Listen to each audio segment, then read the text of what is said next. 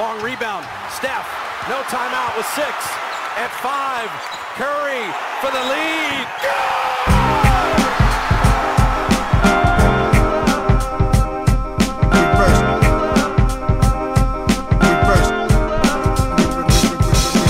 The game is a game. The game is a game. The game is a game. The game is a game. Always, always, always.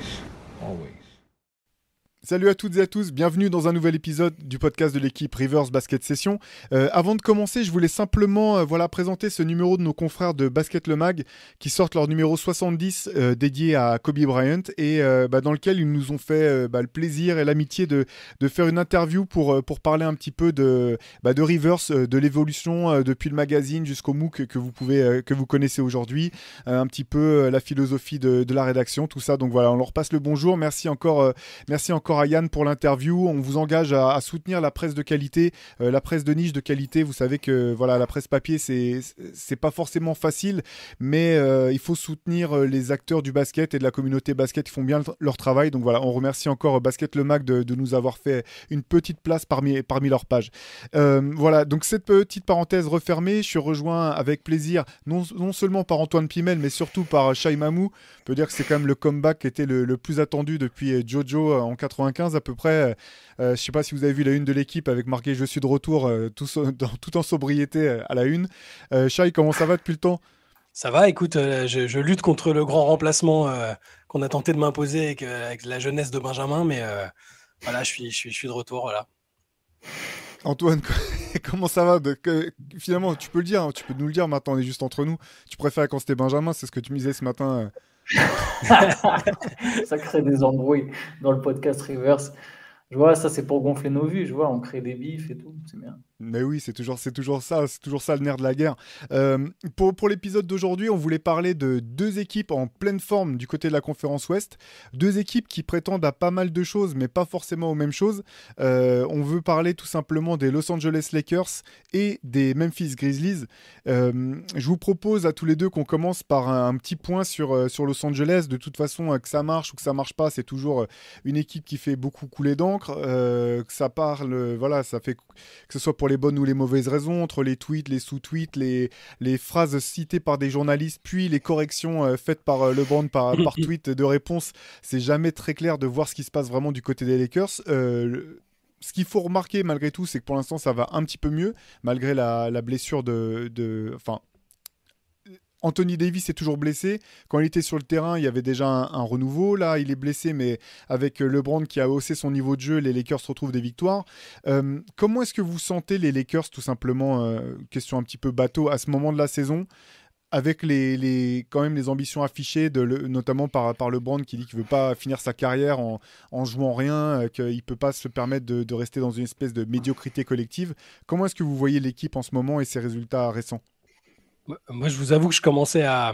Quand ils ont fait leur série de quatre défaites de suite avec Anthony Davis qui était blessé, euh, LeBron qui commençait à nous refaire du passif agressif dans les réponses, euh, je commençais à me dire que les Pelicans devaient, bondir sur le canapé euh, tranquille euh, en, se voyant déjà peut-être euh, le soir de la loterie avec euh, Victor Wembanyama. Euh, je ne m'attendais pas à ce qu'ils aient un rebond aussi spectaculaire. Alors spectaculaire, toute proportion gardée, parce qu'il y a eu cinq victoires, c'est très très bien. Euh, mais c'est pas, c'était pas que contre des équipes de, gros calibre, mais ils sont en train de profiter bah, de, difficultés de certaines autres équipes euh, qu'on mentionnera peut-être, hein, les Phoenix et compagnie, euh, les Clippers aussi notamment. Et, finalement, en gagnant les matchs, pas toujours en jouant fantastiquement bien, mais en faisant le job, notamment LeBron, notamment d'autres role-players qui, recommencent à pointer le bout de leur nez. Mais finalement, ils sont pas si loin que ça du, compte, alors que je les imaginais ah, peut-être pas en roulis pour la deuxième partie de saison, parce qu'il reste, il reste quand même beaucoup de matchs, mais euh, euh, au final, ils sont dans le coup et c'est, je suis bien plus optimiste pour eux que je l'étais il y a, pas très longtemps. Donc, euh, on va dire que leur dynamique est bonne, que, LeBron va bien et qu'il y a une petite lueur d'espoir si, tu récupères Anthony Davis dans pas trop longtemps. C'est pas insensé de, croire même à une place dans le top 6, tellement cette conférence Ouest, comme on le dit depuis le début de la saison, est extrêmement ouverte. Et donc, même les Lakers, qu'on était prêts, ou en tout cas j'étais prêt à enterrer il n'y a pas longtemps, euh, bah, ils, sont, ils sont là, ils sont pas morts. Ouais, moi je sais pas si c'est comme ça que je l'ai. Enfin, comme ça. Je vais dire. Je réagis pas au propos de Shai, pardon. Disons que ils ont intérêt à être en mission. Je ne sais pas si je les sens en mission. pour revenir du coup sur ma phrase, je ne sais pas si je les sens en mission, mais je pense qu'ils ont intérêt à, eux se sentir en mission. Je pense que LeBron est en mission et j'ose espérer que ses coéquipiers vont suivre le rythme. Ça a l'air d'être le cas pour l'instant, mais lui, il a l'air déterminé. Et ouais, je pense qu'il y a une espèce de facteur de ah on se met à gagner et les autres ils se mettent à perdre qui d'un coup peut complètement trop lancer, tu vois, comme l'a dit Shai. Non seulement ils sont sur la bonne dynamique, mais leurs concurrents directs sont sur la mauvaise dynamique. Phoenix est complètement à la rue, mais complètement à la rue depuis que cette histoire de Chris Paul, Kim Kardashian. Attends, c'est que ça. Non, moi je dis, c'est plutôt depuis que Florent Baudin est venu faire le podcast. Ouais, ouais, 13, euh, quoi, 13, 13 défaites en 17, matchs. Ouais, voilà, c'est ça. Ils sont cata. Ils sont presque au stade où tu, peux te demander Eh, au fait, euh, nous, on peut tanker ou pas? Genre, on a le droit, tu sais, genre, tu lèves la main. Est-ce que nous aussi, on a le droit ou pas? Genre, Devin Booker, il rate 4-5 euh, mois. Non, c'est moche. Portland est moche. Euh, les Clippers sont moches. Les Clippers sont moches. J'ai un peu plus d'espoir pour les Clippers que pour les deux autres que je viens de citer. Ouais, Phoenix, juste un aparté. Phoenix a un calendrier ultra rude sur les, sur les 7-8 prochains matchs, donc ça va, être, ça va être très très dur pour eux. Donc en fait, ouais, voilà, tu, tu, tu mets ça et à côté de ça, tu mets les Lakers qui se mettent à gagner. Tu dis, bah, tu as d'autant plus de raisons d'y croire. Euh, je pense aussi, il y a un truc à Los Angeles, c'est je pense que tout le monde sait à peu près que bon, bah, l'équipe qui est là, il y a de fortes chances que ça reste cette équipe-là toute la saison. Et qu'il y a un peu moins tu sais, d'incertitude. Je pense que Russell Westbrook est devenu intransférable. On va en parler, mais je pense que c'est. Il est... Avant, il était intransférable pour son contrat. Maintenant, il est intransférable dans le sens où tu auras l'impression de te faire carotte si, tu ne si récupères pas vraiment du lourd en échange, en fait. Et je, pense qu'avec son rôle et tout, ils sont obligés de le garder. Il est quand même vraiment intéressant en sortie de banc ça donne vraiment quelque chose. Donc, quelque part, il y a un peu moins d'incertitude sur l'effectif, même s'il y en a toujours. On se dit toujours que les Lakers peuvent faire un move. Et je pense que ça apporte forcément un peu de sérénité pour les gars qui sont là, quoi, de se dire bon, bah, ok, bah, nous, maintenant, nous, c'est ça. Nous, c'est ce groupe-là. Qu'est-ce qu'on fait avec? On gagne des matchs. On gagne des matchs sans notre deuxième meilleur joueur ou meilleur joueur. Euh, jusqu'où on peut aller. Je pense que cette équipe a vraiment une carte à jouer. Ouais, euh, pour le play-in. voilà. pour le play-in ou éventuellement, effectivement, pour une qualification euh, directe ou semi-directe pour, pour les playoffs, ce qui n'est pas impossible, ce, qu'on aurait, ce sur quoi on n'aurait pas forcément parié euh, il n'y a, y a, pas si longtemps. Ce qui est intéressant, effectivement, par rapport aux dernières déclarations de, de LeBron, sur lesquelles il s'est un peu reprise, là qu'il laissait quand même entendre qu'il attendait que les Lakers fassent un move. Et je pense qu'on va pouvoir parler de, Westbrook assez vite, Antoine, parce que la question c'est quel move en fait? Et je, suis, je partage ton avis au sujet de, de, Russell Westbrook. Début de saison intransférable en, raison de son, de son, contrat. Et aujourd'hui, effectivement, euh, tu disais euh, intransférable parce qu'ils auront l'impression de se faire carotte. Et aussi parce que s'ils ont des objectifs à court terme, ce ne sera pas si simple que ça pour eux de retrouver un joueur qui puisse leur apporter ce que, Westbrook leur apporte au bout du compte. J'ai quelques, chiffres et puis après je vous, passe la, parole. Aujourd'hui, donc sur, la saison, Westbrook c'est euh, presque 15 points de moyenne, 6,4 bons, 7,9 euh, passes décisives. C'est le meilleur passeur des Lakers, c'est leur quatrième meilleur rebondeur et c'est le joueur qui a joué le plus de matchs. Donc c'est le joueur sur lequel ils ont le plus pu s'appuyer toute l'année et c'est pas si pas, pas si simple au bout du compte de retrouver euh, bah, de la monnaie d'échange qui pourra leur permettre euh, dans l'instant de bah, d'avoir au moins le même niveau ou du moins même de progresser vu que ça serait l'idée d'un trade et surtout de pas hypothéquer l'avenir pour, euh, pour autant quoi. C'est ça le problème parce que si on met de côté Westbrook, du coup si on considère qu'il n'est pas tradable, ça implique de, bah, de, se séparer des pics et des futurs pics et visiblement, là, ils sont complètement fermés à cette, cette option-là et ça peut aussi se comprendre dans, un sens. Euh, malgré les déclarations de LeBron sur le fait qu'il n'a pas envie de finir sa carrière comme ça, etc., bah, euh, il a contribué à la construction de cette équipe, mine de rien. Enfin, il fait partie, il fait partie du truc. Ils peuvent pas euh, juste là comme ça pour lui faire plaisir, je pense, dire bon bah on va balancer tout le futur pour pour essayer éventuellement de te ramener des joueurs corrects maintenant. Mais c'est, en fait, ils sont toujours dans une forme d'impasse mais c'est un peu moins dark qu'il y a quelques semaines. C'est ça le truc. C'est que là, on, voit à peu près euh, un semblant de. Bah, il y a une petite identité de jeu. Les meilleurs joueurs, même s'il n'y a pas Davis, bah, LeBron, il est quand même très très performant. Westbrook va mieux. Il est, moi, je le trouve. Je suis vraiment pas son plus grand défenseur, mais euh, je le trouve irréprochable et sur le plan professionnel, c'est voilà, il fait, il fait son job. Il est, il est positif. Il râle pas alors qu'il c'est un, un, MVP qui sort du banc. Quoi. Ça reste, euh, ça reste théoriquement une anomalie. Euh, il y a d'autres joueurs autour qui font un peu leur, euh, qui font leur job aussi. Euh, Schroeder fait du bon boulot. Thomas Bryan fait des trucs intéressants. C'est juste que on a du mal à les imaginer en l'état actuel dans une série de playoffs. hein. En tout cas, sans Anthony Davis dans une série de playoffs et encore plus dans une série de demi-finale ou au-delà. C'est ça paraît inconcevable. C'est juste que la situation est un peu moins. J'ai presque envie de dire humiliante parce que c'était humiliant ce qu'ils avaient. C'est-à-dire que euh, avec l'histoire du pic à donner à New Orleans en plus, tout, tout était humiliant. T'as l'impression de gâcher euh, les dernières années d'un des meilleurs joueurs de tous les temps, etc. Et tout ça. Et là, ça, c'est un peu plus digne et honorable, on va dire. J'ai du mal à aller plus loin que ça. Il y a un truc. euh, sur, les pics, de toute façon, quoi qu'il arrive, en fait, s'ils voulaient transférer Westbrook, ils auraient dû les lâcher. Donc, je pense que de toute façon, la question, là, pour le coup, depuis le début, c'est vraiment est-ce qu'on lâche ces pics ou pas? Je vois beaucoup de critiques du front office des Lakers sur Internet, souvent à juste titre. C'est vrai, quelque part, c'est un peu. Le, front office la joue un peu euh, en mode Ah, bah, on attend de voir. Mais bon, évidemment, on sait que tant que tu ne trans, que tu renforces pas cette équipe, bah, elle va pas forcément briller. Et à la fin, tu vas te retrouver à dire Bon, bah, on est en février, au final, on n'a plus aucune chance, on, on lâche pas les pics. Mais quelque part, euh, comme tu l'as dit, Shai, LeBron James, il a quand même poussé pour ce move de Russell Westbrook. C'est un peu l'équipe qu'il a contribué à construire. Je pense qu'à un moment, il faut que lui aussi puisse assumer ça. On- je veux dire, ça a été tellement documenté le fait que LeBron et Anthony Davis et Clutch ont poussé, et Clutch Sport ont poussé pour avoir Russell Westbrook. Ça peut pas être juste une rumeur. À ce stade, je pense qu'il n'y a quand même pas de fumée sans feu. On peut, Il, f- bah, il faut, faut il faut quand même dit, avoir euh, presque un fait, quoi. faut, rappeler ce qu'a dit De Rozan. De Rozan pensait que c'était plié et qu'au Oui. final, ils ont fait le move euh, plutôt que de le faire venir lui, ils ont fait venir euh, Westbrook via le trade. Quoi. Et, et même cette- et puis il y avait aussi l'histoire du move. En fait, il y avait tellement d'histoires différentes, c'est très dur de suivre. Il y avait aussi, ils avaient un trade en place avec Sacramento pour, euh, Buddy enfin, et- pour Buddy euh, après, bon, en tout cas, qu'ils aient pas fait le move avec Indiana. euh, bah, force- moi, je, je- je reste persuadé que si tu rajoutais Buddy Hield et Miles Turner, cette équipe, elle pouvait pas jouer le titre, même avec cette conférence Ouest ouverte. Je pense quand même que c'était trop juste de toute façon. Donc bon, voilà, c'est juste un petit bémol. Je pense que le front office des Lakers fait effectivement plein de, bêtises ou de choix un peu contestables, mais quelque part, donc ils continuent à s'accrocher à l'épique, je comprends. Je pense qu'il y a encore une marge de manœuvre, mais juste c'est différent. En fait, c'est Patrick Beverley. Je ne sais pas si vous vous souvenez, en début de saison, on avait fait un pod un peu sur les Lakers. On disait le gros problème, c'est qu'on ne sait pas qui c'est qui peut jouer autour de LeBron et Anthony Davis. On a l'impression qu'autour tout est nul. Aujourd'hui, ils ont quand même un top 7 qui est plus que potable. Depuis que Schroeder et Bryant sont revenus dans la rotation, ils ont joué 26 matchs chacun, c'est 15 victoires, 11 défaites. 15 victoires, 11 défaites, tu es quasiment dans le top 4 hein, avec un pourcentage comme ça à l'Ouest. Donc on a quand même deux joueurs qui sont arrivés qui contribuent. On sait qu'Anthony Anthony Davis et LeBron vont contribuer à chaque fois qu'ils sont là.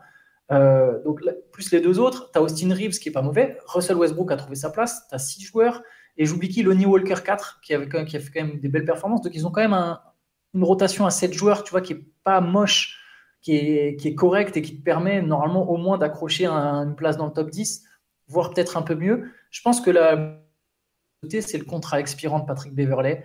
Euh, moi, j'ai du mal avec ce mec-là, mais il y a toujours des équipes qui pensent qu'il peut avoir une valeur. Peut-être que c'est vrai, je ne suis pas dirigeant, je ne suis pas GM. Il a sa défense. J'ai vraiment du mal avec le mec. J'aurais du mal à être euh, objectif là, mais s'ils arrivent à le refourguer, effectivement, tu rajoutes, il faut rajouter un pic dans l'affaire et que derrière, tu obtiens un joueur correct. Bon, pourquoi pas, mais je pense qu'au final, il- ça, ça va être, ça va être dur pour les Lakers de se renforcer, de trouver un vrai joueur, un vrai joueur qui peut les aider à passer un cap. Et il faudra être très malin ou ça sera sur le marché des buyouts. Mais juste avec l'équipe qu'ils ont en place, avec 7 joueurs, Beverley peut être ton huitième joueur, Kendrick Nunn, on ne sait jamais, il peut te sortir un bon match de temps en temps, ça te fait 9 joueurs. À, à Attends, 9, ils ont tu, mis, à 9, tu peux aller chercher une qualif en playoff. Quoi. attends, ils ont mis euh, DeMarcus Cousins et Sterling Brown à l'essai, attention. Après, Sterling Brown, c'est pas bête. hein. Franchement, Non, c'est pas, un, bête dans l'idée, de- mais ça, ça va pas changer leur vie, mais c'est un, voilà, ça reste un Je- potentiel bon joueur de, de rotation, quoi. Ouais, mais je sais pas d'ailleurs pourquoi il n'avait pas d'équipe. Enfin, il y a peut-être à- faudra, faudra creuser, mais c'est curieux que là, il soit relancé maintenant alors que ça fait, je sais pas, un an qu'il joue pas. Bon, de toute façon, c'est un truc accessoire dans la saison des Lakers. Je pense pas qu'il va changer ou révolutionner. euh, Que ce soit lui ou Cousins, ça changera pas. Comme tu as dit, Antoine, il y a le, ils ont une rotation qui, que, que je trouve, euh, oui, elle est pas mal, mais c'est bête à dire. Mais tout dépend encore de, de- de- est-ce qu'Anthony Davis va pouvoir rester sur le terrain. euh, Est-ce qu'il va revenir déjà correctement? C'est- moi, j'ai enfin, toujours du mal. Je m'étais presque un peu enflammé en me disant Ah, bon, c'est vrai qu'il est fort ce con quand même. euh, 15 matchs, sur les 15 matchs qu'il a fait, c'était niveau MVP. euh, euh, mais, mais le problème, c'est que que ce soit une entorse de la cheville, du petit doigt, il y a toujours un problème et c'est exaspérant et frustrant pour lui, certainement. hein, mais euh, si- s'il est là, là, avec la rotation que tu as énoncée, hein, je me suis, quand, quand tu l'as énoncé, je me suis dit Franchement, c'est quand même, c'est quand même pas mal. Si c'est si bien coaché, euh, sur une série où en face il y a des pépins dans l'équipe adverse, ça, peut largement passer. Il y a quand même LeBron, Heidi, c'est c'est pas rien. Mais il y a toujours cette, cette problématique-là et qui est une vraie, vraie problématique. Tu peux pas passer à côté de ça, en fait. Bah, ça, reste le plus gros, de toute façon, point d'interrogation de, Los Angeles. Euh, c'est la santé d'Anthony Davis. Et l'autre problème, en fait, c'est effectivement, comme tu disais, Antoine, si jamais euh, l'idée c'était de trader Westbrook, dans tous les cas, il faudra lâcher un pic avec. Ça, c'est quasiment sûr et certain. Ouais, voir les, voir les deux pics. Et le problème, c'est que voilà, Westbrook a réussi à se montrer un petit peu, euh, comment dire, ils sont obligés d'utiliser Westbrook. Il a réussi à se rendre euh, vraiment utile. Et donc, ils auront besoin d'un créateur. Et j'ai du mal à voir, en fait, même quel type de joueur pourrait vraiment euh, être euh, le fit parfait pour Los Angeles au vu de leur situation contractuelle et euh, des joueurs dont ils, dont ils peuvent ou non se, séparer. Je vois pas de, de remède miracle. C'est vrai que le deal euh, dont on parlait en début de saison du côté d'Indiana était vraiment intéressant. Maintenant, je sais même pas sûr que ce deal soit toujours, soit toujours ah, sur, bien, la hein. table. Hein. Franchement, mais ce, deal, je sais qu'Antoine, tu disais que c'était, t'étais pas sûr qu'il pouvait aller au titre. Je suis d'accord avec toi, hein, ça, ça te garantit pas du tout le titre. Mais as une meilleure équipe. Quand je vois, ah, Moi, quand je vois, alors bon, deal dans volume et en qualité de shoot, il n'y a pas beaucoup d'équivalents NBA ou qui jouent. Et Miles Turner, je trouve que. Alors, il y a la fameuse contractière qui entre en ligne de compte, mais ce qu'il fait à Indiana, là, c'est franchement, il est, il est, bon et il n'est pas étranger à leurs très bons résultats. Ce qu'il fait encore euh, la nuit dernière où il, il te lâche un compte décisif, un panier à trois points dans le, dans le Money Time. J'imagine qu'avec ces deux-là, t'es bien quand même. Moi, moi sur le coup, j'étais quand même euh, déçu qu'ils n'aient pas fait le trade pour eux. En tout cas, j'étais déçu. Ah, tu as, sans doute raison, hein, c'était pas suffisant peut-être pour, euh, pour lutter à armes égales avec d'autres gros de la, conférence, mais j'aurais aimé qu'il soit moins, qu'il soit moins statique à ce moment-là. Non, mais clairement, mais je pense que ce deal, en fait, si tu le fais, il faut le faire avant le début de la saison. Ah oui, oui, oui, c'est sûr. après, c'était compliqué. Je suis même pas sûr que les Pacers, ils, ils en aient encore vraiment envie. Non, non, non. Ils sont sixième. tant qu'ils n'ont pas un gros coup de mou, le Jazz a eu un coup de mou, tu vois. On sait que le Jazz va sans doute se séparer de ses vétérans. Après, moi, oui, ce deal, hein, je suis d'accord. Hein, il fait l'équipe de Los Angeles, elle est bien meilleure, elle est bien meilleure, à mon avis, avec le deal des Miles Turner, elle est plus équilibrée. Mais les deux pics, c'est 2027-2029. Il n'y aura pas de protection dessus. En tout cas, c'est ce qui se répète à chaque fois, c'est que les autres équipes, elles ne veulent pas de protection. Sur, sur, je ne sais pas si je le tente. 2020, avec la santé d'Anthony Davis, sa situation contractuelle, celle de LeBron James, tu sais vraiment pas ce que tu auras en 2027-2029. En plus, il y a cette espèce, cette espèce de fantasme de ouais, mais les Lakers signeront toujours des stars. Je suis pas sûr. Je suis pas sûr à un moment, dans notre NBA actuel, ça marche. Alors oui, les gros marchés sont toujours attirants, mais ça reste une équipe qui est très mal gérée. Tout le monde sait que le front office des Lakers, c'est n'importe quoi. Si l'équipe, elle gagne pas, qu'elle a plus de perspectives pour gagner, juste les Palmiers et Los Angeles, je suis pas sûr que ça attire quelqu'un en fait. Je suis pas sûr que ça attire tant que ça. Hein. Je pense quand même que les Lakers, il y a quand même un, un truc vraiment à part avec cette franchise. Moi, je pense qu'il y aura quand même toujours des stars pour venir. Parce que quand ça marche et que tu es la star de Los Angeles, c'est un peu comme si tu étais euh, limite le, le, visage de, de, la ligue. Quoi. Ouais, de la ligue, mais il faut que ça marche d'abord. Mais il faut que ça marche, je, suis d'accord. En fait, j'ai l'impression, euh, quelque part, que de toute façon, euh, à l'âge qu'a LeBron et vu les problèmes de santé à répétition d'Anthony Davis, euh, j'ai l'impression qu'il n'y a pas de solution miracle en fait pour Los Angeles si, l'objectif c'est vraiment de pouvoir euh, être encore un contender pour le titre. Et j'ai l'impression que LeBron et les Lakers sont un petit peu coincés comme un, peu un, un mariage qui bat de l'aile et où euh, les deux parties se disent ouais je serais mieux si, si je partais ou si, euh, si on, séparait mais que personne veut annoncer la, la, nouvelle aux enfants en disant ouais c'est de ma faute c'est moi qui ai voulu partir en fait. Et que ah les Lakers ils veulent pas être la franchise qu'aura tradé euh, LeBron James que LeBron James veut pas être le joueur qui va demander à se faire trader ou, à, ou à casser son contrat parce que c'est pas comme ça qu'il a positionné un petit peu son, son histoire. Après c'est vrai que dans les dernières déclarations de LeBron il parlait même pas de jouer le titre il parlait au moins de jouer les playoffs d'être dans une équipe compétitive. Donc ça je pense que c'est encore en ligne de mire pour, pour Los Angeles. Mais la question, la question que tu soulèves, Antoine, euh, après je te, je te, laisse la parole, c'est effectivement, euh, est-ce que ça vaut le coup d'hypothéquer ton avenir quand tu te dis que bah, finalement le joueur qui devrait prendre la suite de LeBron en étant le franchise player attitré la superstar, c'est Anthony Davis, et connaissant effectivement sa situation contractuelle et ses, problèmes ses, pépins de, de ses pépins de santé pardon, à répétition, c'est vraiment hyper compliqué. Quoi. Ah, c'est clair. Mais là, en fait, il y, a effectivement encore moyen que, les Lakers soient compétitifs, parce que là, ils sont sur une bonne dynamique. Mais moi, j'ai envie de voir comment ils vont sortir du. Parce que ils vont jouer beaucoup de matchs à domicile prochainement. Euh, mais les, adversaires, c'est coton. S'ils sortent de là avec, euh, avec un bilan positif, là, ils vont affronter Denver à Denver, Dallas, Philadelphie. Euh, bon, et après, il y a Houston en théorie à domicile. Si tu perds Houston à domicile, c'est que est-ce que tu mérites vraiment d'être top 6, je sais pas. Et derrière, euh, tu reçois Sacramento, tu reçois Memphis, et euh, encore deux jours après, tu as les Clippers. Donc c'est, là, je pense que l'enchaînement, il va en dire long, même s'il restera beaucoup de matchs derrière, il va en dire long sur ce qui est. Si, c'était juste une, série de victoires, euh, un peu de circonstances, avec des équipes en face pas, très fortes, ou si, pour moi, s'ils sortent de ça avec un bilan positif, bah, on peut compter sur eux pour top 6, top 7. euh, voilà, pour, là, j'aurai un peu plus confiance en leurs possibilités. Il faudra évidemment attendre euh, bah, des nouvelles d'Anthony Davis parce que ça change, ça change absolument tout, encore une fois.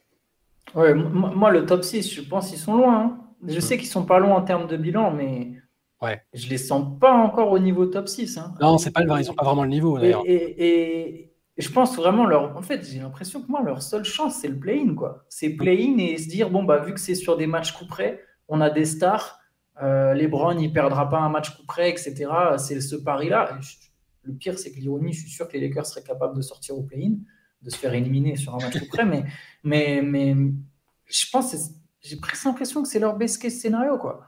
Bah, ils sont surtout quand tu quand- regardes, euh, ils sont pas loin du top. En fait, ils sont même pas loin du sûr, top je pense. 5. hein. Oui, mais ils sont, oui, ils sont pas loin du top 5. C'est simple. OKC, qui est 13e, je crois, est plus proche du 4e que du 15e. Ah ouais, c'est C'est dire la conférence Ouest. dingue, ouais. Ouais. Mais, mais, mais, même si au niveau du bilan, ils sont pas si loin, dans ce qu'ils ont montré, dans l'assurance, dans le niveau de jeu, dans la qualité d'effectif, la profondeur d'effectif, l'identité, je pense qu'ils sont quand même certaines. Par exemple, les Kings, vois un vrai écart entre les Kings et les Lakers aujourd'hui.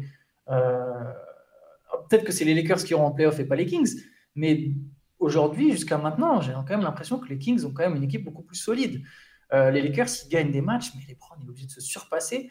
Et j'ai en plus Anthony Davis, déjà dès le moment où il s'est blessé, Brian Windhorst avait annoncé que c'était pas une petite blessure.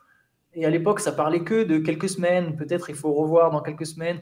Et au final, après, on a vu que non, en fait, ça a l'air d'être quand même plus important. On sait même pas, en fait, Anthony Davis, on sait même pas. C'est pas seulement on sait pas quand il va revenir, on sait pas si il va revenir cette saison. On est à ce stade, en fait, sur Anthony Davis. De toute façon, c'est jamais une Euh, petite blessure avec Anthony Davis. C'est quand même jamais euh, deux matchs manqués et revient sur le terrain, quoi. Mais des fois, il a des petits pépins, tu vois. Des fois, il a des petits pépins. euh, Il n'a pas eu non plus de grosses graves blessures à part l'an dernier. Tu sais, des trucs vraiment où tu rates six mois. Il en a pas eu des, il en a pas eu des masses, tu vois, des Anthony Davis, des blessures comme ça. Mais, mais après, oui, c'est vrai. Je suis d'accord avec toi. C'est souvent des trucs où il rate 3, 4, 5 matchs, puis il revient. Mais, mais il n'a pas non plus eu de très grosses blessures. Et, euh, et là, par contre, on ne sait pas. En fait, on n'a aucune idée, aucune info. Je pense qu'on en aura peu parce que pour une franchise, surtout dans- tant qu'ils sont dans la course au play-in, je pense qu'ils ne voudront pas donner trop d'infos en mode on veut pas dire à nos concurrents qu'en fait on est, on est en galère et qu'on va devoir avoir besoin que les Browns y mettent 35 points par match jusqu'à la fin de la saison pour, pour finir dixième. Euh, je pense que voilà, si, Davis au final ça va bien et qu'il revient vite, ouais, je pense que là le play-in c'est jouable, mais franchement, à part ça, c'est compliqué. Je dis ça alors pourtant j'ai été positif sur eux il y a, il y a, il y a quelques minutes, quoi, mais, Non, mais sans leur deuxième meilleur joueur, c'est compliqué. Quoi. Je partage ton avis sur le fait, limite, j'aurais j'aurais plus confiance quand même dans Los Angeles pour sortir victorieux de- des matchs de play-in en comptant sur le fait qu'ils ont quand même, bah, s'ils ont Anthony Davis euh, et sur le fait, s'ils ont LeBron, simplement sur le fait que LeBron sur un match coup près, euh, effectivement, il peut mettre toute l'équipe sur ses épaules, c'est aussi à un niveau euh, de jeu. Tu parlais des, des, Kings, je suis d'accord pour dire que les Kings sont une meilleure équipe à l'heure actuelle que, les Lakers, mais que sur un match coup près, face à des joueurs qui n'ont jamais joué ce genre de, de, compétition ou ce genre de, match euh, à, à- à fort, je, je verrais, je verrais euh, effectivement plus facilement Los Angeles sortir, euh, enfin se qualifier pour les playoffs de cette manière-là. Je suis d'accord avec toi, Antoine. les, Kings, les Kings, ils ont le laser. Les Lakers, Ah, ils n'ont pas le laser. Bien sûr, Ah ouais. Light beam. Et les Kings, ils auront peut-être même pas besoin du play-in. hein. c'est clair. Oui, non, Ah, bien ouais. sûr. Ouais, je suis pas sûr là. Je suis- Bah, mais comme tu disais, de toute façon, euh, c'est, enfin, c'est quand même le. Moi, moi, j'aime beaucoup le playing. Le, le playing, franchement, hein, je trouve que c'était vraiment une excellente idée. Du coup, ça, jusqu'à la dernière journée du championnat, on connaîtra pas euh, l'ordre des équipes, euh, qui sera dans, en playoff, qui sera au play-in, qui sera euh, complètement out. On- ça, ça va se jouer jusqu'à la dernière journée, clairement. Ouais, non, clairement, bah, ça, et surtout dans cette conférence, qui au final est encore une fois, je pense plus, je, remets une petite couche, je pense plus, plus costaud euh, que, que la conférence Est. Ouais, en, en tout cas, fait, dans, en tout cas, dans cette, euh, juste sur, sur euh, on va dire, sur l'homogénéité, quoi. Ouais, c'est ça. C'est-à-dire qu'en fait, c'est les, les deux, enfin, deux des meilleures équipes sont certainement à l'est, mais par contre, effectivement, de 1 à, je sais Ouais. pas, 8 quasiment à l'ouest, c'est hyper, euh, hyper serré, quoi. Ah ouais, tu peux même aller jusqu'à. Parce que quand tu regardes là, le Jazz est qu'à le, Jazz a, que une victoire de moins que les Clippers qui sont sixième et le Jazz est douzième. Enfin, mais même OKC dont, on dont tu parlais tout à l'heure, la stat, euh, l'écart entre OKC et le quatrième et, et le quatorzième, c'est ça que tu disais, oui, et San Antonio. Euh, ouais, ouais c'est le même. C'est complètement dingue. Il reste qu'une moitié de saison, donc ça peut, bon, ça peut, il peut encore, euh, peut-être que au prochain pod, il y aura une série de, dans un sens ou dans l'autre qui permettra de délayer un peu le classement. Mais... Même les Timberwolves peuvent y croire. 4 victoires de suite, attention. Mais 4 va revenir à un moment. ouais, c'est ça. C'est ça. C'est ce que je me dis à chaque. Je vois plein de commentaires enthousiastes. C'est sur les Wolves. Sur les Wolves, je me dis bah ouais, bah, ils ont qu'un pivot. C'est plus facile hein, quand il n'y en a qu'un. ça, Mais bon. L'avenir. Ouais, ouais, on reparlera des Wolves, ou on en reparlera une prochaine fois. On reparlera certainement des Suns aussi une prochaine fois, parce que c'est vrai que c'est alarmant euh, ce qui est en train de se passer de, de leur côté. Là, je pense qu'il y a, y, a, y a de bonnes raisons de se faire du mouron. Euh, donc, on passe le bonjour effectivement à Florent Baudin, grand fan des Suns, qui leur a porté la poisse, mais les, semaines à venir vont être compliquées. Euh, on parlait de, conférences hyper euh, bah, resserrées. Je vous propose de, bah, basculer sur notre deuxième sujet, l'autre grosse équipe euh, en pleine forme du moment, euh, Memphis, équipe voilà qui cartonne, une superstar clairement identifiée en la personne de, de un vrai état d'esprit dans au sein de l'équipe, une vraie homogénéité, euh, cohésion avec le, coaching staff, une équipe qui a peur de personne. La question, euh, parce qu'on voilà, on se posait la question qui peut prétendre à quoi? Donc la question c'est est-ce que les Lakers peuvent prétendre aux playoffs Alors oui, mais ça va être compliqué. Est-ce que les Memphis Grizzlies, selon vous, font partie des prétendants, eux, euh, carrément au final ou voire au titre? Comment est-ce que vous voyez voilà, le, niveau de ces, Grizzlies et la manière dont ça peut se transférer sur des séries de playoffs déjà, moi, j'ai accepté de revenir dans le podcast seulement euh, si, Antoine, disait du bien des Grizzlies. Il faut savoir qu'en interne, euh, depuis le début de la saison et même depuis l'année dernière, je les défends bec et ongle c'est une des équipes que je préfère voir jouer. Euh, alors, oui, pour répondre à ta question, oui, je pense qu'ils sont contenders. mais je pense qu'ils le seraient encore plus avec un trade, avec un petit trade d'ajustement pour, euh, pour approfondir un tout petit peu leur effectif. Je pense qu'ils sont contenders parce que l'Ouest est extrêmement ouvert et que donc les finales ne sont pas un, espèce de rêve inaccessible parce que tu as un Boston ou un Milwaukee qui va forcément euh, te barrer la route quand, quand, tu es à l'Est. je pense qu'il y a de la place, qu'ils sont sur, ils savent qui ils sont, ils ont une dynamique de confiance, un style de jeu très établi. je pense qu'ils ont tout pour être au moins, au minimum, un poil à gratter, donc au moins passer un tour et j'espère un peu plus. Euh, et, ils sont encore sur le, même état d'esprit en fait. Moi j'aime leur état d'esprit qui, alors, qui passe pour de l'arrogance euh, quand c'est Jamorant qui dit j'ai peur, on a peur de personne à l'ouest ou euh, je suis top 5 meneur NBA, top 3, peu importe. mais ils ont une confiance, ils ont, ils ont vraiment littéralement peur de personne et ils pensent vraiment être la meilleure équipe à chaque fois qu'ils affrontent quelqu'un. Et quels que soient les absents dans leur équipe, parce qu'ils ont rarement eu tous leurs meilleurs joueurs en même temps, en fait, il faut le dire aussi. C'est-à-dire qu'ils ont fait des matchs sans Jamorant, que ce soit l'année dernière ou cette année. Hein. Euh, Desmond Bain, qui avait fait un énorme début de saison, euh, a aussi manqué pas mal de matchs. Jaren Jackson Jr. a démarré en, différé. Euh, et ils ont quand même réussi à être dans la bonne tranche du classement sans avoir ces trois-là en même temps. Et là, maintenant que ces trois-là sont là, bah, les victoires, elles, s'empilent et, je les trouve vraiment, vraiment redoutables. Il y a, moi, honnêtement, si Taylor Jenkins, il n'est pas au moins top 2, top 3 du coach de l'année à la fin de la saison, c'est un scandale pour moi. Et c'est sur l'ensemble. Je, sais qu'on a un peu tendance aussi à juger sur les, sur les saisons passées. Donc, euh, euh, parfois, c'est une performance globale qui permet à un coach d'être euh, récompensé. un Monty Williams, par exemple, il a aussi tiré profit de ce qu'il avait fait juste avant. Bah, pour moi, Jenkins, ça doit être dans, cette, dans cet ordre-là. Tout ce qu'il a contribué à construire sur, sur, le terrain et aussi un peu en dehors, je, trouve ça, je trouve ça génial. Je ne je, je, vais pas tirer plus de louanges de, sur cette équipe-là parce que ce serait trop, mais je, pour, pour, répondre bêtement à la question, oui, je pense que c'est un contender à l'ouest. C'est-à-dire que je pense qu'ils ont une chance de, de, de sortir de l'ouest. Ouais, ça devient difficile à ignorer. J'ai l'impression que les Grizzlies vont me faire euh, avoir mon pire pronostic et de toute ma carrière euh, ever. Il faut savoir qu'en début de saison, j'avais dit que ce serait l'équipe déception qui passerait par le play-in. Je pense que ça, c'est dead. Contender, euh, ça dépend toujours de la définition qu'on donne à ce mot, mais je pense que oui, en fait, les finales aujourd'hui, c'est pas quelque chose d'impossible pour eux. En tout cas, ils ont toutes les raisons d'y croire. Quoi. je pense qu'il y a des clés quand même chez eux. moi, ce que j'avais vraiment pas anticipé pour le coup, c'était l'explosion de Desmond Bain. Euh, Shai, oui, Shai, ça fait un moment qu'il parle de Desmond Bain. Euh, j'avais vu son évolution, j'ai toujours trouvé que c'était un joueur intéressant hein, dès sa saison rookie, mais j'ai l'impression que dans le scoring, il est vraiment fort quand même.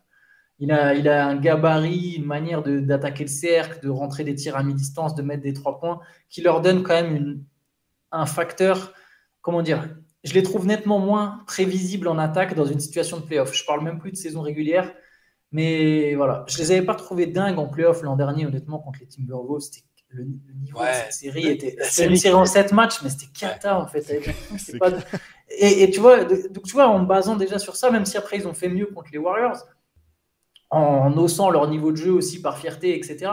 Je me dis non, mais cette équipe, elle est encore trop loin, tu vois, de vraiment pouvoir prétendre à quelque chose. Tu peux pas euh, jouer aussi mal contre les Timberwolves et sortir et gagner en sept manches contre une équipe aussi dégueulasse et derrière euh, et derrière pouvoir dire attends non mais c'est nous euh, c'est nous personne peut nous faire peur à l'Ouest.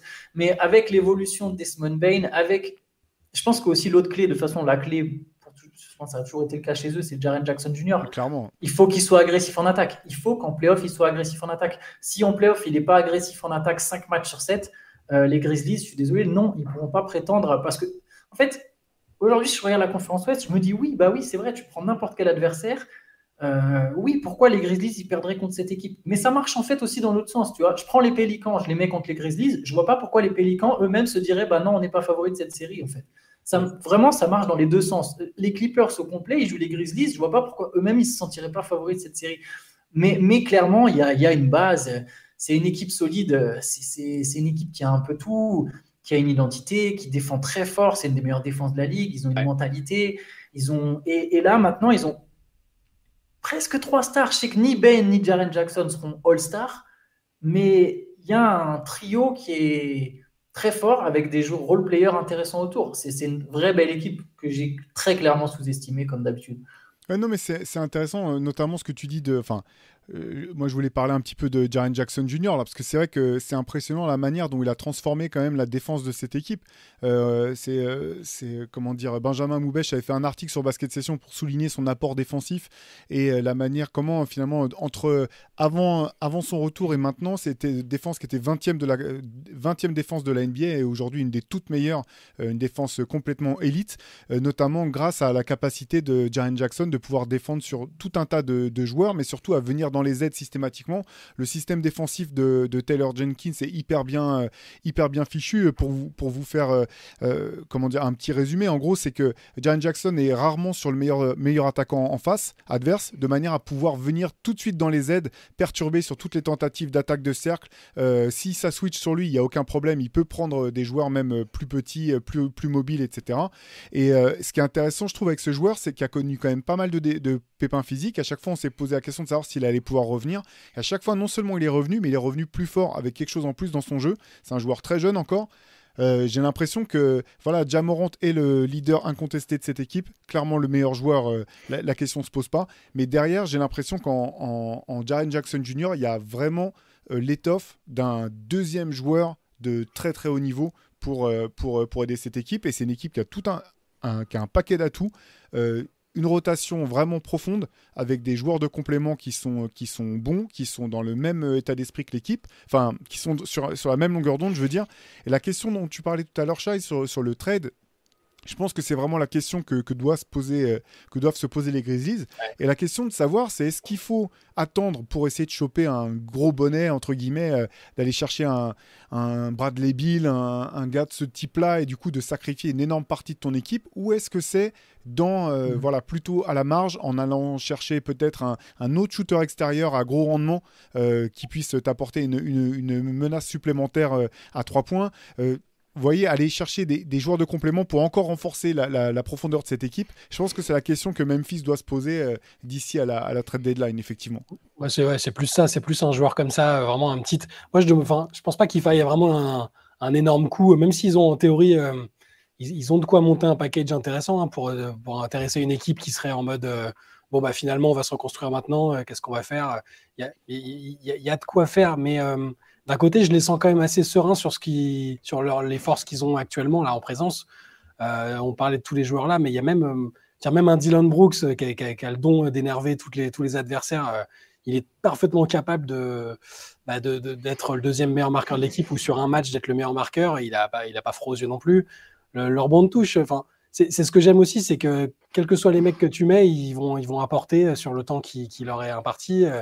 Euh, Steven Adams, euh, il, prend 20 rebonds par match quand il joue. Euh. C'est mon gars Steven, ça. il fait, il fait même des, petites leçons de.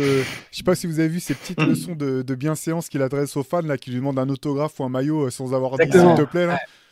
c'est un modèle pour la jeunesse, Steven Adams. tu vois, dans le vestiaire, tu as un mec comme ça, c'est important aussi. Et, et, même quand il joue pas, bah, ils, ont, ils ont un peu de banc. Là, en ce moment, ils ont fait jouer Tillman, qui est, qui est très correct aussi.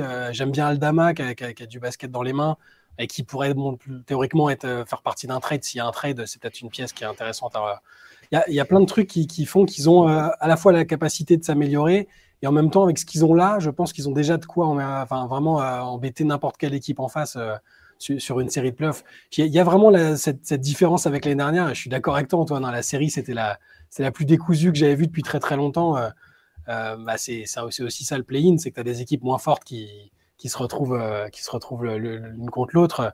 Euh, mais il y a, j'ai plutôt l'impression que là, ils ont, ils sont, servis de cette, euh, cette série-là et ils ont gagné en maturité, en, assurance sur ce qu'ils sont capables de faire sur le terrain. je, moi, l'année dernière, j'avais vraiment ce sentiment-là de voir. je ne vais pas les comparer non plus exactement. C'est pas du tout le même style de jeu, mais les, les Warriors, quand, quand ils se sont formés, il y avait ce côté équipe un peu jeune qui se découvre et qui, qui prend du plaisir à montrer son style de jeu aux autres et, qui vont, euh, quoi qu'il en coûte, jouer comme ça jusqu'à la fin. Et j'ai l'impression d'avoir vu une, équipe euh, qui, qui, grandit petit à petit et je, je, sens qu'ils sont dans ce mood-là cette année. Alors, euh, après, là, le classement est encore. ça reste serré. On ne peut pas garantir qu'ils vont finir top 2, top 3. Il suffit d'une mauvaise série à l'ouest pour, pour, pour, glisser. Mais ouais, je, je les sens je, les sens à la lutte avec euh, Denver et New Orleans euh, dans les prochaines semaines et jusqu'au bout quasiment, je pense. Moi, pour le trade, je pense que si j'étais eux, je ne ferais aucun transfert pour l'instant.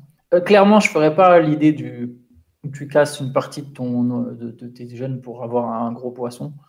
Je pense qu'en fait, Memphis est encore dans une position où il faut que tu attendes de voir pourquoi tu perds.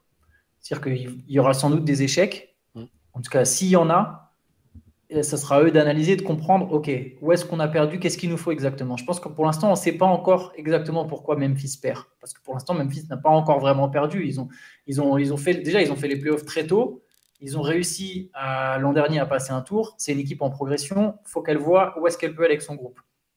J'aime bien la comparaison avec les Warriors sur un truc, notamment, c'est ils ont leurs trois joueurs majeurs, c'est trois joueurs qu'ils ont draftés. Ça, c'est leur noyau dur. Je pense qu'il ne faut pas y toucher. Je pense que Dylan Brooks, ça peut être un, ça peut être quelqu'un qui saute à un moment. Mm. Mais pour ça, d'abord, il faut voir en fait ce que ça donne. Il faut voir euh, jusqu'où ça peut aller.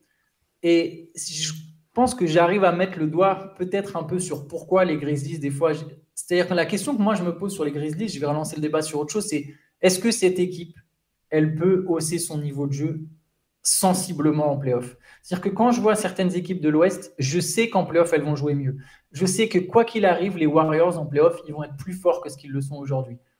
Je pense que les Nuggets, pareil. Je sais qu'ils vont hausser leur niveau de jeu. Les Grizzlies, ils ont une mentalité de nous, on bat tout le monde, donc on vient, on joue notre jeu et on gagne. Je ne veux pas rentrer dans le cliché, mais la saison régulière, on sait très bien que toutes les équipes ne jouent pas tous les matchs à fond. Les Grizzlies, dans leur mentalité, ils jouent tous les matchs à fond. Je te dis pas que c'est facile, mais il y a des matchs faciles. Tu vois, il y a des matchs qui sont moins bien préparés qu'en playoff. Il y a des matchs où ton adversaire, il n'en a rien à carrer. Il y a des matchs où, juste les gens, ils se disent, bon, ben, on va juste jouer. Les Grizzlies, ils n'ont pas cette mentalité. Ils jouent tout à fond et ils ont une défense solide qui. Je veux pas d'un coup. Je veux pas nuancer de trop leur bilan en saison régulière, mais tu vois, pour moi, c'est. Tu vois, l'an dernier, ils finissent deuxième à l'ouest. À aucun moment, je me dis que c'est la deuxième meilleure équipe de l'ouest, tu vois. Hmm. Là, ils pourraient finir premier à l'ouest. Je ne me dirais pas que c'est la meilleure équipe de l'ouest. C'est l'équipe qui gagne le plus en saison régulière. Il y a une nuance pour moi, tu vois avec leur base défensive, avec leur coaching, avec leur mentalité, ils arrivent à gagner suffisamment de matchs. Euh, on sait très bien que les Clippers, ils vont pas jouer tous les matchs à fond. On sait que les Warriors, ils vont pas jouer tous les matchs à fond. On sait même que les Nuggets, au final, Jokic, il va jouer tous les matchs de la même manière, mais même l'équipe, au final, ils vont sans doute, Mike Malone, il va sans doute pas préparer autant son équipe que qu'en playoff.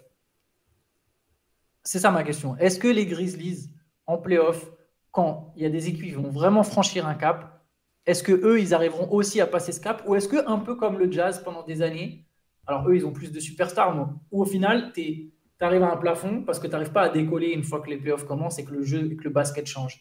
Ça c'est la Peut-être qu'ils y arriveront, mais c'est ma question aujourd'hui, c'est ma réserve pour l'instant sur les Grizzlies. Parce que je pense que ça passe par Jaren Jackson Jr. qui est agressif tout le temps en attaque et tout le monde qui reste au même niveau. Pour, enfin, ça, ça demande beaucoup de choses que j'attends de voir encore. Je, savais que tu finirais par dire du mal des, Grizzlies. Hein. Vas-y Théo, pardon. Non, mais non, c'est pas, du mal. Mais... C'est une question super pertinente en fait, Antoine, et j'ai l'impression que peut-être on pourrait même la reformuler. C'est est-ce que les Grizzlies ont la, auront la capacité en playoff à s'adapter et à changer leur manière de jouer? Parce que à moins que tu sois les Warriors avec Kevin Durant, euh, ou même les Warriors du titre précédent, où tu as un style de jeu qui est tellement dévastateur que tu pas besoin de t'adapter, en fait, parce que ta défense est ultra solide, et offensivement, tu proposes des choses que personne ne peut contrer. À moins que tu sois ces Warriors-là, l'équipe qui va au bout, c'est celle qui peut, qui, peut s'adapter. Je repense euh, aux deux derniers champions en titre. Si, euh, si Milwaukee a réussi à aller euh, chercher le titre, c'est parce que offensivement, ils ont dû trouver des solutions différentes, de, trouver d'autres manières de jouer. L'an dernier, avec le, dans le parcours des Warriors, on a vu que quasiment d'un tour à l'autre, en fait, ils ont été obligés de s'adapter en fonction des joueurs qui étaient blessés, en fonction du style de défense proposé. En finale contre Boston, en fait, ils ont complètement changé même leur manière de jouer et ils ont trouvé des solutions parce qu'ils ont les joueurs qui sont suffisamment forts intrinsèquement et aussi qui ont la capacité à jouer différemment. Et c'est la question qui, est, vraiment intéressante dans ce que tu soulèves, Antoine, parce qu'effectivement, je pense que c'est un peu la différence entre les, très bonnes équipes de saison régulière et celles qui vont loin en playoff. Qui vont loin en c'est effectivement celles qui vont avoir la capacité de changer. Et on sait que la défense, de, la défense des, Grizzlies cette année est vraiment forte. Hein. Rien à dire là-dessus. Par contre, effectivement, moi je demande un peu à voir si elle sera aussi forte dans une série en 7 manches face à un coaching staff qui sera concentré sur le fait d'exploiter au maximum leurs failles, et à commencer par celle de Jamorant défensivement. Et effectivement, je pense que c'est la, la, vraie question qui se pose euh, à l'heure actuelle, euh, à l'heure actuelle pour cette équipe. Euh, vous faisiez tous les deux là, le parallèle avec les, Warriors, là, que je trouve intéressant. Moi, il me rappelle un petit peu aussi le, Thunder de les, qui, qui allait en finale NBA face au Heat, dans le sens où il y a aussi une dimension dont tu parlais un petit peu, Antoine, ces Grizzlies, ils ont une dimension physique euh, athlétique qui fait vraiment la différence euh, aussi dans le jeu. Euh, et, ça, on sait aussi qu'en playoff, c'est des choses qui peuvent être un petit peu nuancées par les plans de jeu adverses en quelque sorte.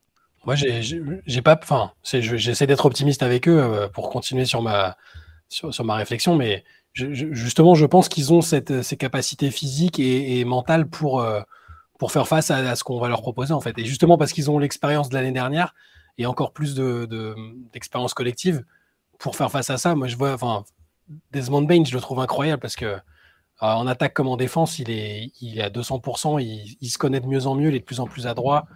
Euh, Jaren Jackson, euh, s'il fait pas de faute, s'il arrive à limiter son problème de faute, il est, je le trouve monstrueux déjà. Et, sur sa capacité à être plus agressif offensivement, je trouve qu'on la voit aussi de plus en plus. Il, n'est pas, c'est pas tous les soirs, il n'est pas obligé tous les soirs parce qu'ils ont, ils ont d'autres armes entre Morant, Bain, euh, Dylan Brooks. Ils ont des mecs qui peuvent mettre 20 points. Euh, Jackson n'est pas obligé de le faire tout le temps. Mais quand il y a besoin, je trouve que là, il y a 2-3 matchs où il l'a fait. Euh, il fait des matchs à 30 points, 26 points. et, quand il n'est pas gêné par les fautes, ça, ça, reste aussi un, un facteur important en playoff aussi. Si, si à chaque match, l'adversaire arrive à te sortir, à avoir les arbitres contre toi, c'est, voilà, ton influence, elle est réduite à néant.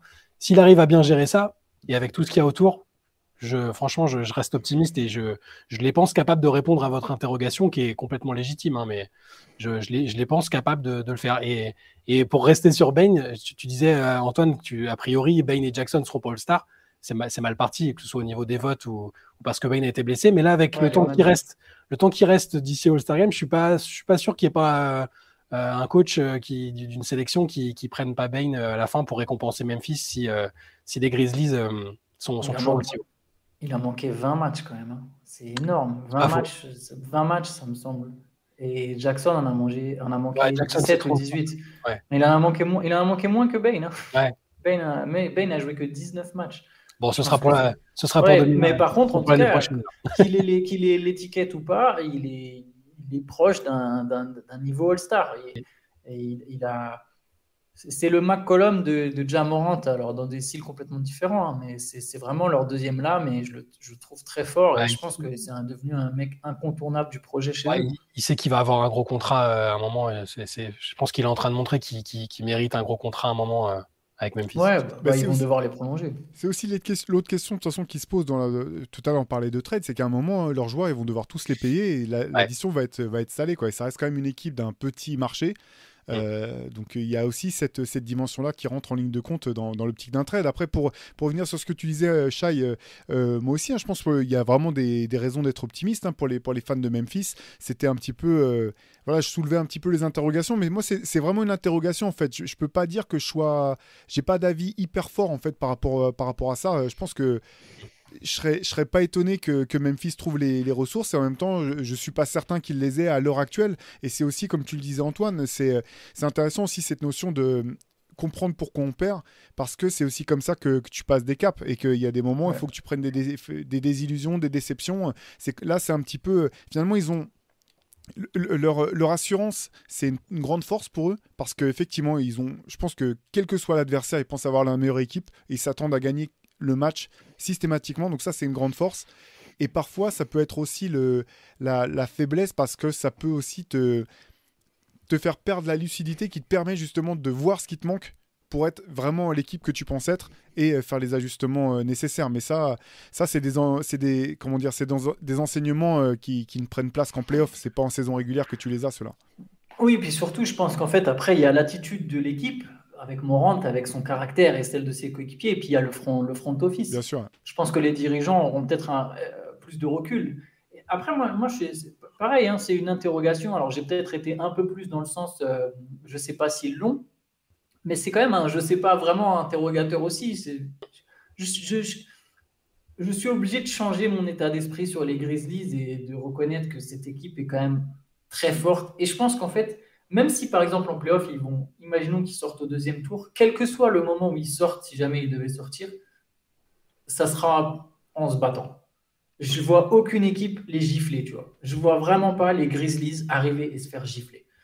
Même s'ils perdent, que ce soit contre Warriors, Nuggets, peu importe, ça va être une série où l'équipe qui va passer, elle va lâcher un grand ouf de soulagement après le match euh, décisif et se dire c'était chaud c'était chaud. Je pense que même malgré l'expérience, tout ce que tu veux, ils vont être chiants à jouer, chiants à sortir. Ouais, c'est une équipe qu'il faudra aller battre dans tous les cas. C'est pas une équipe qui va se mettre à terre et, et, rouler quoi, et, se rouler par terre. C'est faudra vraiment, faudra vraiment aller aller à la battre quoi.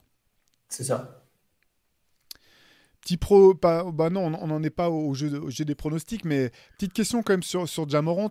Euh, c'est vrai que les, comparaisons avec euh, Derrick Rose datent pas d'hier. C'est son annonce euh, l'an dernier qui avait fait couler quand même pas mal d'encre. Quand il avait annoncé être euh, un top 5 meneur, et finalement, bon, bah, à la fin de la saison, tu dis, bah ouais, c'est un des top 5 meneurs. Il n'y a, pas, y a pas polémique au bout du compte. comment vous jugez un petit peu, vous, l'évolution de ce joueur surprenant quand même, hein, très peu recruté avant, avant son arrivée à l'université, qui a complètement explosé à la fac, euh, choisi très haut euh, et qui, euh, bah, qui ne cesse de, progresser au bout du compte. Mais je crois qu'on en avait discuté un peu, Antoine, pendant l'un des live Twitch. sur, sur, le côté leadership, parce que bon, le joueur, maintenant, on a compris que c'était une star dans la ligue et que c'était un franchise player, un attaquant redoutable, un des joueurs les plus spectaculaires. Enfin, il y a plein de comparaisons avec d'anciens, actuels joueurs qui, qui valent le coup. Mais moi, c'est vraiment là où j'ai été surpris, en plus de la surprise de départ, parce que, comme je le dis à chaque fois, de ce que j'avais vu de lui à Murray State, c'était un joueur euh, très fort d'une équipe faible et que je l'imaginais être un juste un soliste en NBA et pas euh, une, forcément une première option, euh, un leader, tout ça. C'est vraiment le côté leadership, je le trouve, parce que il y a, y a la, façade un peu arrogante où il balance des trucs pour, un peu pour provoquer le reste de la ligue, parce qu'il a envie que son équipe de petits marchés soit, soit, intéresse les gens et soit, soit pertinente en NBA.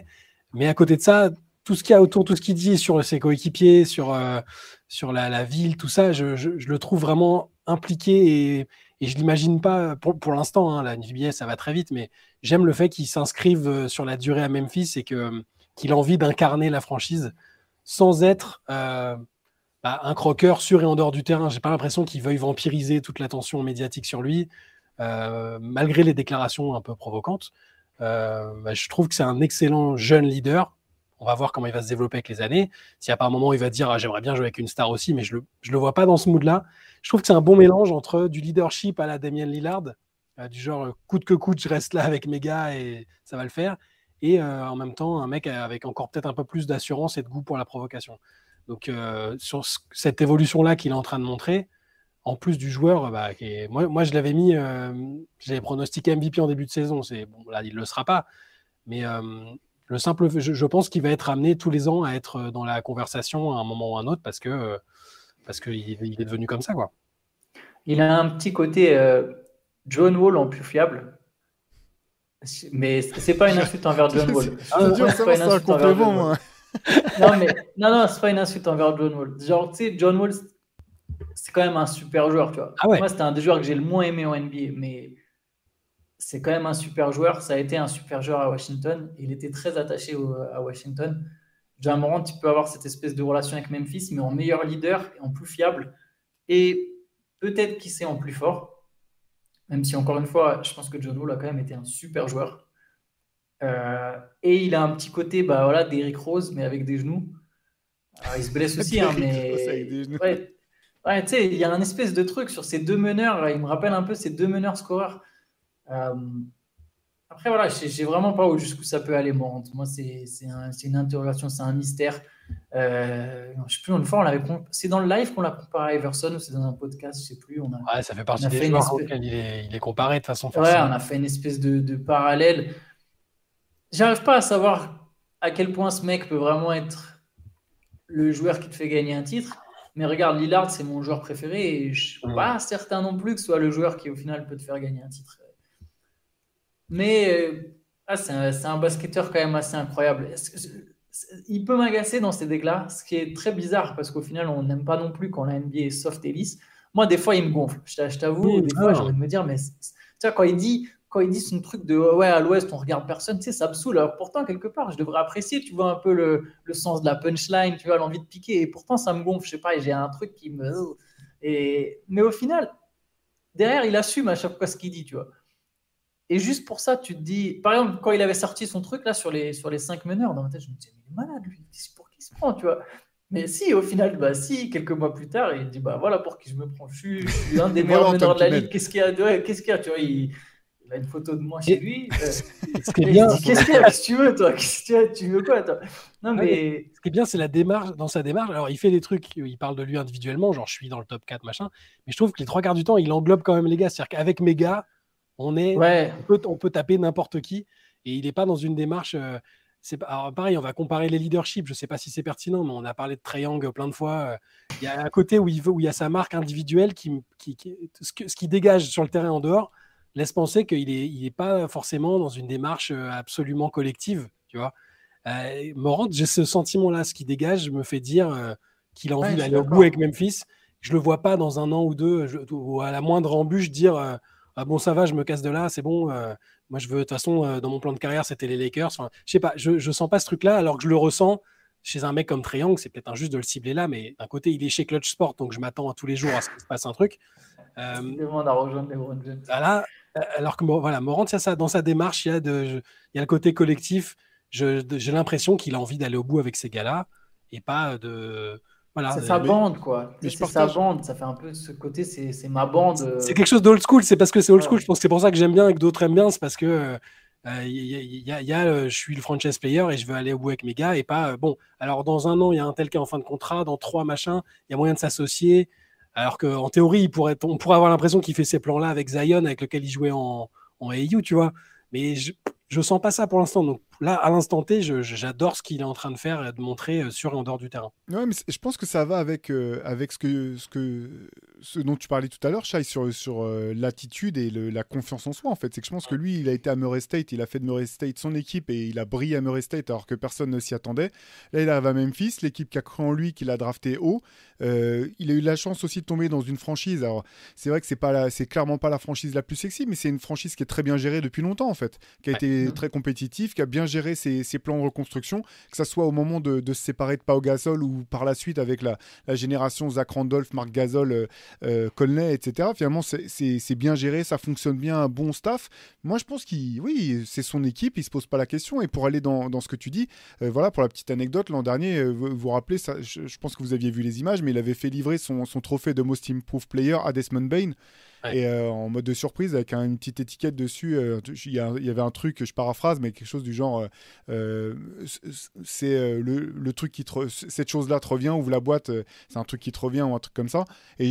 Alors bien sûr, on peut toujours à l'heure de la communication non-stop, on peut dire bon bah c'est de la, c'est un coup de com, c'est c'est pour de l'image et tout, mais c'est vrai que ce qui dégage de lui, comme euh, comme d'autres superstars quand même actuels, c'est ça fait vrai quoi. Un peu comme euh, comme euh, Stephen Curry, bon bah parfois on peut être un peu agacé par, euh, je sais que certains au sein de la, de la rédaction euh, sont agacés par son côté euh, euh, mec qui, qui fait toujours tout bien, qui a toujours le sourire, etc. Mais force est de reconnaître au fil des années que c'est un vrai truc en fait, c'est que le, le mec il est comme ça euh, et j'ai l'impression que pour euh, pour Jamorant c'est ça et comme tu comme pour toi Antoine en fait quand euh, Shai, quand, il parle de quand il parle de ses, ses performances à lui de son niveau moi j'ai toujours le sentiment qu'il parle aussi de son équipe de la même manière quoi Ouais. et que c'est il Ouais. dissocie pas l'un de l'autre quoi et donc euh, c'est encore un jeune joueur on verra aussi euh, le temps aidant euh, les résultats des en fonction des résultats des Grizzlies si ça restera son, son état d'esprit après pour moi il n'y a pas non plus de, de honte à vouloir bouger euh, si à un moment ton équipe elle stagne ou qu'elle est mal gérée ouais, ou que mais, mais pour l'instant, en tout cas, c'est vrai que ça fait partie de ces joueurs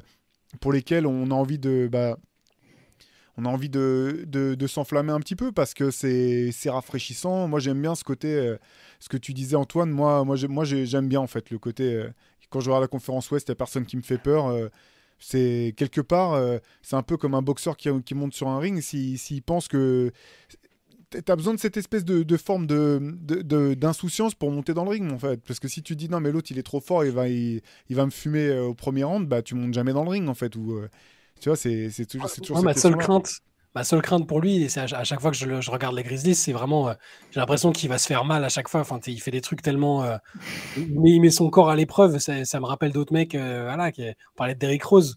Quand on le voyait jumper parfois ou tenter des, lay-ups, des acrobaties, t'as toujours l'impression, t'as as peur à la moindre chute. C'est le seul truc, mais ça, on peut, on peut pas, ça, ça, ça se contrôle pas. Je, moi, j'ai pas envie qu'il soit plus prudent et moins spectaculaire parce que ça, ça fait partie de son jeu et c'est ce qui fait que, franchement, enfin, comme tu disais tout à l'heure, c'est c'est pas un- une équipe euh, sexy, c'est pas un marché, une ville, tout ça qui est sexy qu'on associe à du glamour.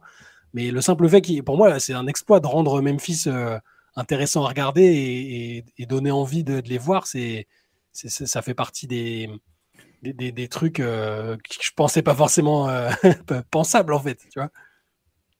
C'est clair. Non, non, c'est clair. De toute façon, ça, le fait de jouer plus prudemment, ça viendra un peu avec, euh, avec le temps. Là, c'est vrai que Derrick Rose, on s'est surtout fait du, du, du mouron hein, une fois qu'il s'est pété le genou parce que sur, sur ses premières saisons avant sa blessure, euh, c'était une telle force de la nature euh, athlétique que enfin, t'avais plus peur pour les mecs euh, qui allaient essayer de monter au contre euh, face à lui que, que, que pour lui. quoi.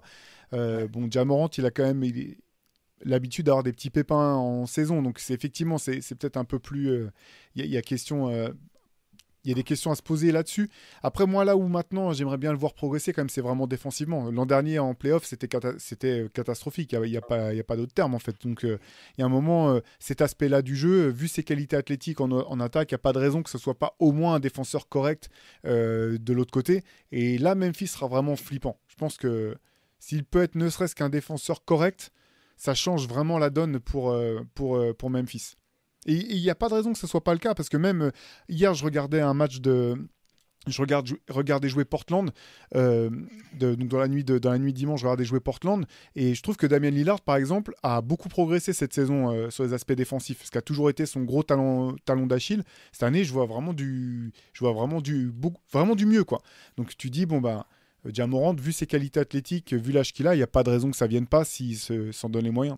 Ouais, il n'y a pas d'âge en plus, parce que tu parlais de Lillard, mais euh, ouais, même un mec comme Curry, il a progressé, même euh, après 30 ans, il s'est mis, il a été beaucoup moins, ils avaient moins, ils ont moins eu besoin de le planquer euh, en défense et il n'y a, pas d'âge. Et Morant, il est jeune, il, a un, il a un coach qui, qui, qui, à mon avis, est capable de le faire progresser là-dessus aussi, parce que Jenkins a quand même une fibre défensive qui est, qui est, qui est pas, qui est non dissimulée. Je, ouais, moi, je, je suis optimiste pour lui. Il y a juste ce côté physique qui me fait toujours peur, mais euh, c'est un, régal de le voir, honnêtement. Après, défensivement, je, je le trouve un peu, c'est un peu méchant, mais je le trouve un peu petit et fin au final. Donc, je Ouais, pense que ouais. ça sera toujours quelque part des, des petits trucs qui joueront peut-être un peu en sa défaveur, mais bon, après, il ne doit pas être beaucoup plus petit que, que Stephen Curry ou Damien Lillard. Il doit leur rendre peut-être 2 ou 3 cm. Je pense pas que ce soit Bon. plus petit que Damien Lillard, non? Damien Lillard, il fait un, il fait un 90, un 91. Morant, il est en dessous. Il faut après il est une taille en dessous, quoi. Lillard d'un 80, Lillard d'un 88. et- Ah non, bah, c'est pas une taille officielle pour Damien Lillard, je vous crois pas. Du coup, ils font la même taille, je vous crois pas. Et ça, c'est un complot, ça. Et déjà un 88. Non. Maintenant, ils sont obligés, ils sont obligés de, faire, de prendre les vraies tailles maintenant, tu sais. Quelqu'un a changé Wikipédia. je crois pas. Non, ok, bon, bah, autant pour moi. Autant pour moi, autant pour moi. Mais Après, il y a les questions d'envergure, de musculature. Je suis Ouais. d'accord avec toi, c'est un mec euh, qui est fin, hein, c'est pas, il n'est pas galbé de fou. hein, mais... Mais après, de toute façon, juste progresser, ça veut pas dire forcément devenir un stopper. Hein. De Ouais. Je suis d'accord avec vous. Non, c'est ça. et- euh, C'est ça, et pour le cas de, de, Ste- de Stephen Curry, après je te, je te relaisse la parole, Antoine, c'est que ce qui est intéressant, c'est qu'on lui a collé euh, l'étiquette de mauvais défenseur, mauvais défenseur, mauvais défenseur, mais en fait, il n'y a pas eu de déclic pour Stephen Curry. C'est qu'il a progressé un tout petit peu chaque année jusqu'à Ouais. aujourd'hui être un, des, un défenseur tout à fait correct. Mais comme c'était des progrès qui ont été, euh, comment dire, petit à petit, les, les gens s'en sont pas rendus compte. En fait, c'est marrant parce qu'en défense, ça, ça fonctionne tout le temps comme ça. À l'inverse, euh, des mecs qui ont été des stoppers, on se rend compte, euh, on se rend compte Ouais. 4 ans après qu'ils défendent plus un caillou, alors que ben, ça. c'est- ça, ça faisait déjà 4 ans qu'ils étaient plus capables d'arrêter personne. Quoi. Ouais, les mises à jour sont, sont plus lentes dans, dans, dans ce sens que dans l'autre. Enfin, dans, dans les deux sens, c'est différent. Mais après, de toute façon, même aussi, j'y pense à un autre truc, mais pour le, le- le côté jeu à risque, je pense que pour son propre bien, sans même parler de blessure, à un moment, il faudra qu'il évolue son tir. Ça a été notamment un gros défi pour John Wall et pour Derrick Rose. Euh, ça le sera aussi pour Jamorant. Il avait montré. Là, il n'est pas très bon à trois points cette saison, mais bon, a priori, c'est quand même un axe du jeu qui va, qui va continuer à faire progresser. Ça, va être un vrai défi aussi pour les Grizzlies. Ils n'ont pas de très gros shooters à trois points. Euh, on sait à quel point ça peut être important en playoff. Euh, ça peut être aussi un- une certaine limite, mais voilà, Bain, Morant, ils ont 23, 24 ans. C'est des joueurs qui peuvent continuer à progresser. Et tu peux avoir un joueur sacrément, sacrément complet, sacrément intéressant entre le leadership, sa personnalité et ce qu'il fait sur le terrain. Tu as quand même une vraie superstar en tout cas. Clairement. Bah écoute, euh, écoutez, je pense que ça sera le, mot de la fin pour, euh, pour cet épisode. Euh, nous, on vous donne rendez-vous la semaine prochaine pour un nouvel épisode du podcast. N'oubliez pas, les mardis soirs, la Late Session animée par Shai Mamou, Antoine Pimel sur, sur notre chaîne Twitch. Si vous cherchez le- les liens, bah, vous, vous cherchez sur tapez Basket Session dans Twitch ou vous allez sur la bio, que ce soit sur Twitter, sur notre bio Instagram ou autre, vous trouverez les, liens dans, dans la bio tout simplement. Bah, N'hésitez pas non plus à bah, liker, commenter, à nous suivre, quelle que soit la plateforme, à en faire parler euh, autour de vous, ou simplement à nous laisser des commentaires pour nous dire euh, voilà s'il y a des, des choses qui vous plaisent, d'autres qui vous plaisent moins, des sujets que vous voudriez qu'on euh, aborde. Nous, on est, on est bien sûr ouvert à toutes vos suggestions. Euh, on vous donne rendez-vous donc la semaine prochaine, euh, toujours au rendez-vous avec, bah, je l'espère, un, back-to-back de Shai Mamou euh, retour- de retour comme jamais, en espérant qu'Antoine du coup parte pas sur la liste des blessés, ou moi non plus. Et puis d'ici là, portez-vous bien. Ciao à tous. Ciao. Ciao.